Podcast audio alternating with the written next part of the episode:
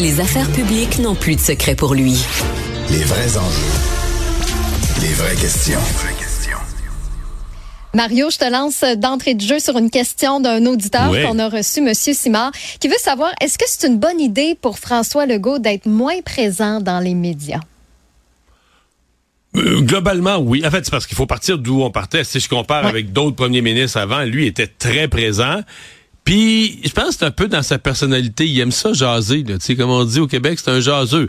Donc, moi, j'ai en tête là, des points de presse avant les fêtes. Ça négociait aux tables de négociation avec les syndicats. Les grévistes étaient dans la rue. C'est le genre de moment où faut pas te mettre d'huile sur le feu. Chaque mot compte. Puis on sentait, même des fois, on entendait que quand il partait de son bureau avec ses conseillers, c'était entendu qu'il disait rien, qu'il en fait, qu'il disait juste ah ça négocie aux tables, on les laisse faire. Mais Puis c'était plus, fort, finalement- ah, c'était plus fort que lui. Il arrivait au micro. S'échappait. Il arrivait au micro, ben là, le journaliste le piquait avec une petite question. Ouais, mais là, les enfants devraient pas être à l'école. Ah oui, les enfants devraient être à l'école. Et là, il mettait de l'huile sur le feu. Alors, je pense que quand il parle de la discipline puis tout ça, ça l'inclut, là. qu'il va parler moins, moins sur tous les sujets.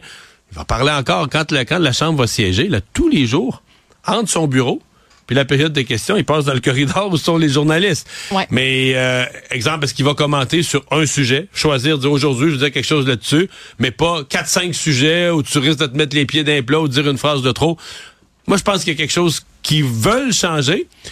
Par contre, là, euh, l'être humain et l'être humain, c'est quoi la phrase? Chasser le naturel? Et il revient au galop. Ah, je m'en souvenais plus, ouais. je pense que c'est ça. Fait qu'on essaie de le mettre dans les rangs jusqu'à temps que peut-être... On euh, verra.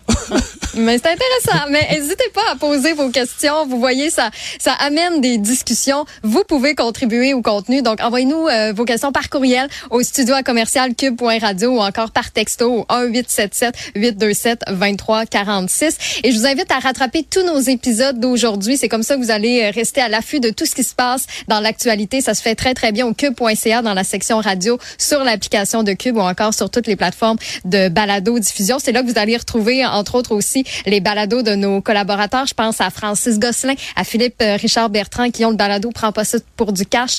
Euh, Antoine Robitaille aussi là-haut sur la colline. La saison passée, Antoine était en semaine. Maintenant, euh, vous pouvez l'écouter aussi en direct les samedis. Et il y a aussi le balado euh, Bien en santé qui, qui parle un petit peu de, de, de qu'est-ce qu'on doit faire justement pour euh, rester en forme. Puis je pense tout de suite à Isabelle Huot, docteur en nutrition, qui a sa propre plateforme qui peut vous suivre justement dans cette aventure-là de remise en forme, de perdre du poids. Euh, Isabelle a mis tout son savoir, si vous voulez, là, dans son programme Engagement Santé, où elle peut vous suivre mensuellement avec des conseils, des menus du jour, euh, une communauté aussi, parce que des fois, c'est en serrant les coudes qu'on arrive à se remettre en forme. Ça, ça aide du moins à la motivation. Et ici à Cube, on a un code promo pour vous, Cube 80, QUB 80. Ça vous offre 80 dollars de rabais sur l'engagement santé pour deux mois. Je vous invite à aller au isabelluot.com.